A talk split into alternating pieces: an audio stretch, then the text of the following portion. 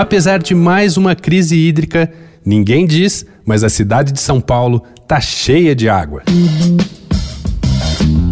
Dois pontos. Uma conversa sobre quase tudo com Daniel Almeida.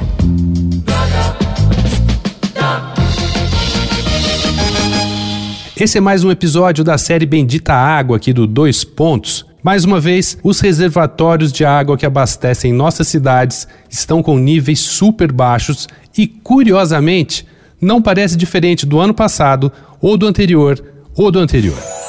E aqui na capital de São Paulo, não é diferente. Mas olha que contradição. No mapa hidrográfico oficial da prefeitura estão listados quase 300 rios, a maioria canalizada e coberta, e na parte mais urbanizada de São Paulo. Eu não sabia, mas a capital é subdividida em várias bacias e cada bacia tem sua linha de drenagem e que originalmente formavam um córrego. Durante o processo de urbanização, esses canais foram transformados em galerias de águas pluviais, em canais de concreto ou tubulações, tudo correndo às sombras, longe dos nossos olhos, embaixo de ruas e avenidas.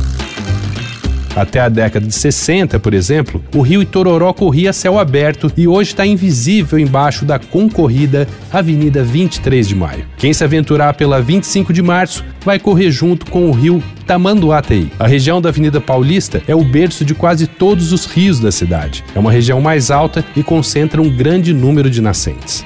Para quem se interessar pelo assunto, tem o Existe Água em SP, uma iniciativa do Adriano Sampaio no Facebook. Ele organiza expedições para identificar rios e nascentes da capital e principalmente para falar da importância de recuperar e proteger esses tesouros escondidos embaixo do asfalto. Vai lá no arroba Danico Illustration e fala se já viu ou ouviu algum córrego correndo aqui entre a gente e dá uma olhada nas minhas ilustrações inspiradas na série Bendita Água. Eu sou Daniel Almeida, dois pontos. Até a próxima.